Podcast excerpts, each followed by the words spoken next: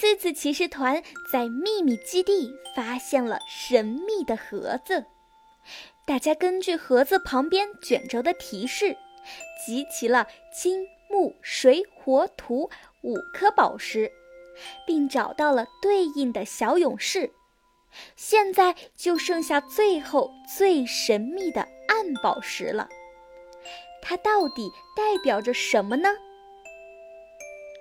奇尼说：“记得之前卷轴上说，暗宝石代表着由恶向善的化身。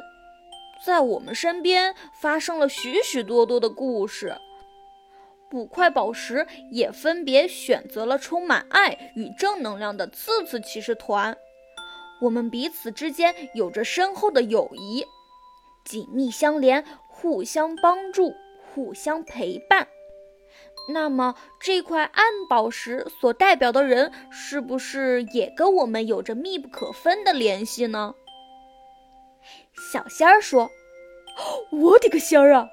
我们可以用排除法试一下。”跟我们关系最近的就是仙小道爷爷了，可是他已经被黑龙族抓走了，所以可以排除他。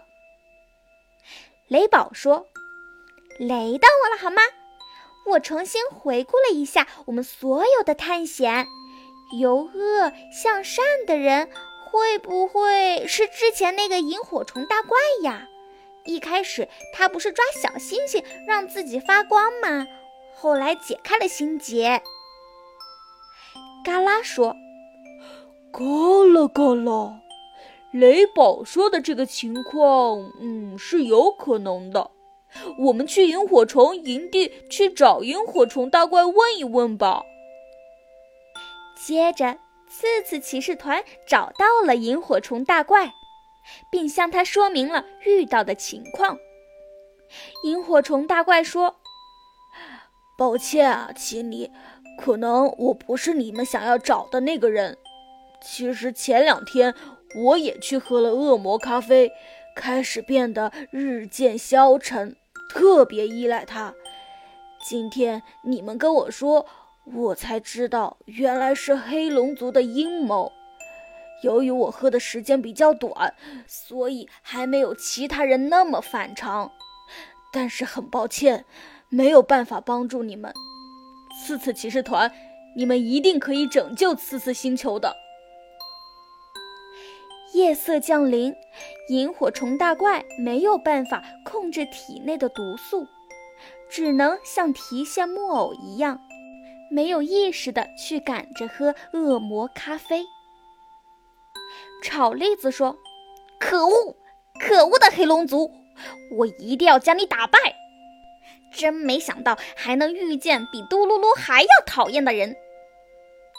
奇尼说：“嘟噜噜，我们怎么把他给忘了？虽然这个家伙以前总是给我们捣乱，总想着让自己变成闪闪发光的样子，总是那么的想要权力和金钱。可是后面我们发现，他其实是一个受过伤的孩子，他也渴望被爱。”渴望被关注，渴望被尊重。在次次森林重新恢复原来的面貌时，他的笑是真诚的。我们去嘟噜噜的家吧。大家来到了嘟噜噜的门前，发现门并没有关闭。小仙儿不安地说：“他不会也去喝恶魔咖啡了吧？”那我们的线索又断了。奇尼说：“我们先别胡乱猜测，我们先进去看看吧。”打开门，正好撞上了嘟噜噜。奇尼和嘟噜噜撞了头，砰！一下摔倒在地上，两个人都捂着头。奇尼和嘟噜噜同时开口：“你。”我呃，其实，雷宝不耐烦的说道：“雷到我了，好吗？你们一个一个说。”奇尼向嘟噜噜说明了来意。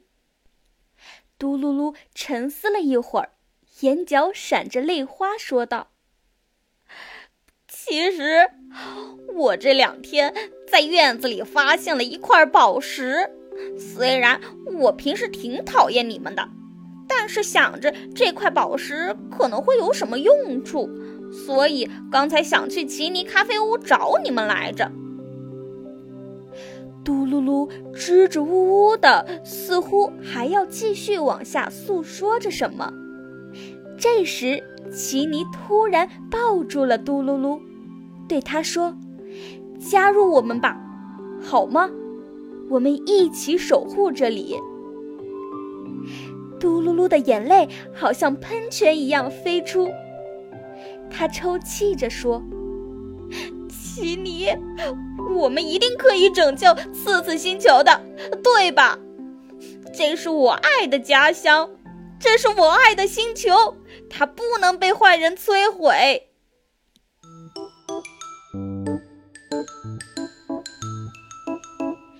次次骑士团的伙伴们牵着嘟噜噜的手，回到了秘密基地。那么，嘟噜噜是暗之使者吗？大家能否保护好次次星球呢？请收听下一集《次次骑士团的约定》。